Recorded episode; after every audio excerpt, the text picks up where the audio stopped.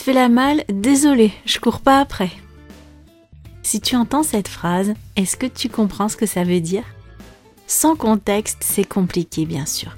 Mais si tu penses que cette semaine on reste dans le thème des voyages, détrompe-toi. J'espère que t'es pas trop déçu, mais désolé, ça n'a rien à voir.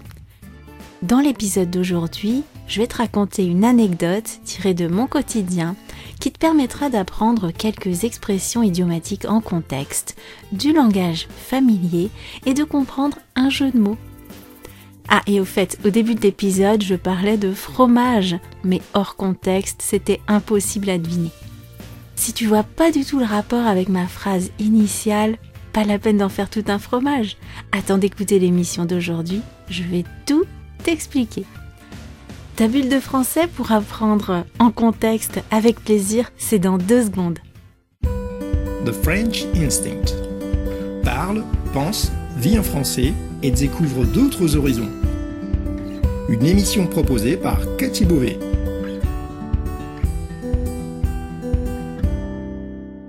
Vous écoutez le podcast The French Instinct, une bulle francophone pour vous immerger dans le français authentique et vous perfectionner tout en vous proposant un moment de détente, de découverte et d'inspiration.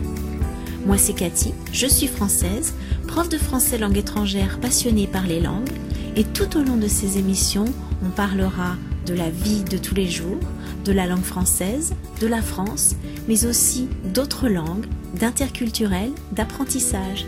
Bienvenue dans ma bulle.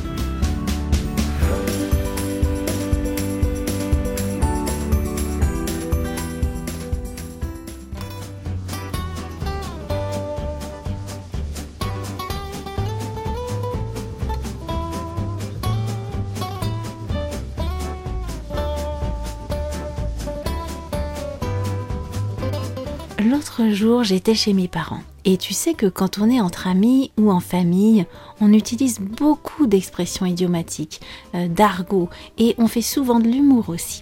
D'ailleurs, quand je suis avec mes parents, eh ben, j'utilise encore plus d'argot.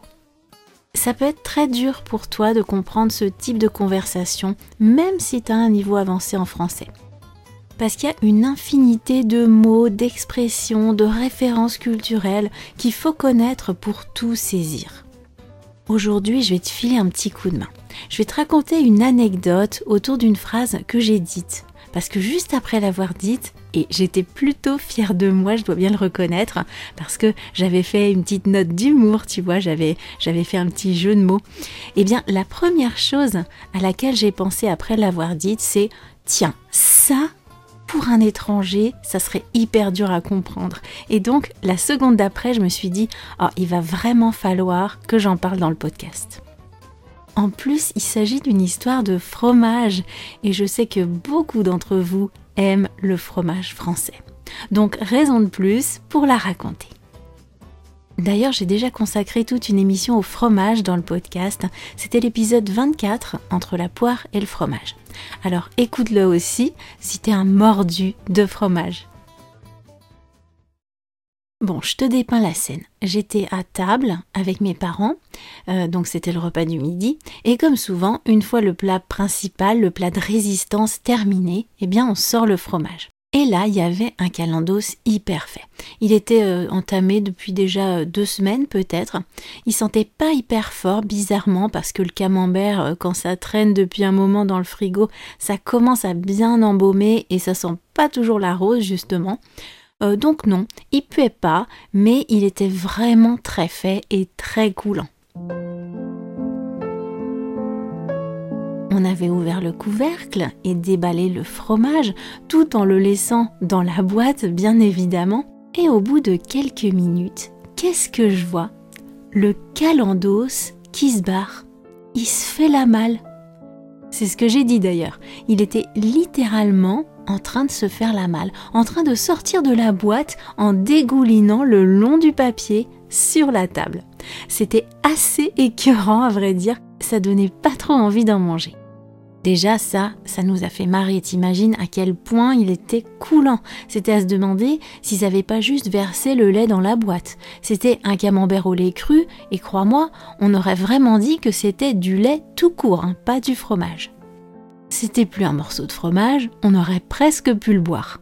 Et là, j'ai eu un éclair de génie. Tu sais, quand tu jubiles parce que tu trouves le mot juste, l'expression tout à fait euh, à propos pour faire ton petit effet et épater la galerie. J'ai dit, le calendos, si se fait la malle, désolé, moi je cours pas après.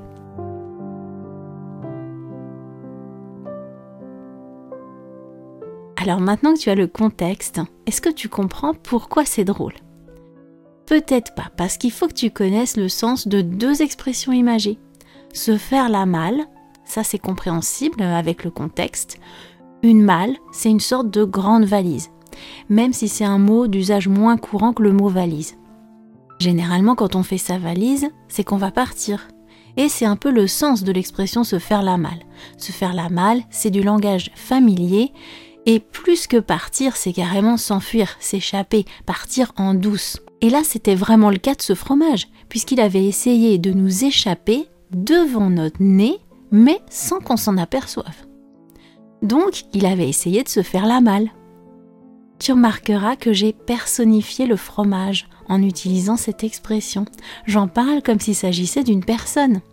C'est quelque chose d'assez courant de faire ça, surtout quand on veut faire un peu d'humour. Et la deuxième partie de ma phrase, je cours pas après, c'est aussi une expression imagée. Ne pas courir après quelque chose, c'est ne pas beaucoup aimer quelque chose. T'imagines quelqu'un que t'aimes, tu serais prêt à courir après pour le rattraper. Alors que quelqu'un que t'aimes pas, bah non, tu vas pas courir après, tu vas le laisser tranquille. Et par extension, eh bien ne pas courir après quelque chose, ça s'emploie pour dire qu'on n'aime pas beaucoup quelque chose ou qu'on n'aime pas ça. Moi, le camembert trop fait qui dégouline sur la table, je cours pas après.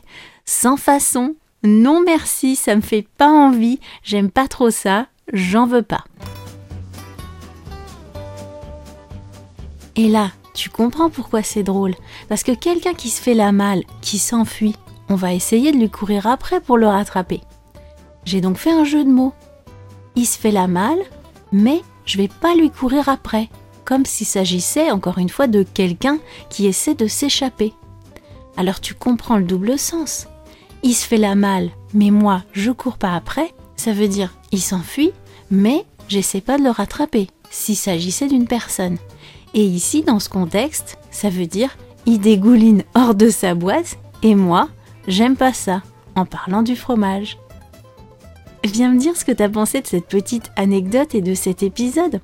Et toi, tu kiffes le calendos bien dégoulinant ou bien comme moi, tu cours pas trop après?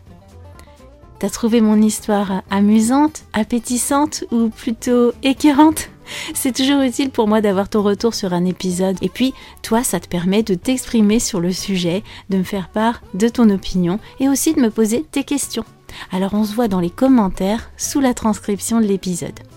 Et n'oublie pas, comme toujours, de partager l'épisode s'il t'a plu, de le liker si tu l'écoutes sur Podbean, de rédiger un avis sur le podcast si tu l'écoutes sur Apple Podcast, ou de laisser 5 étoiles sur Spotify si tu l'as pas déjà fait. On se retrouve au prochain épisode pour une prochaine bulle de français.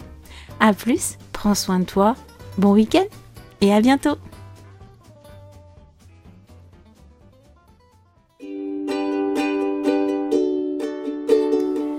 Merci d'avoir écouté cette émission. Si vous voulez discuter de ce qui a été abordé dans cet épisode, accéder à la transcription et me suivre sur les réseaux sociaux, allez sur mon site www.thefrenchinstinct.com. Vous trouverez le lien direct vers cet épisode dans la description du podcast. On se retrouve au prochain épisode pour une nouvelle bulle de français. À bientôt!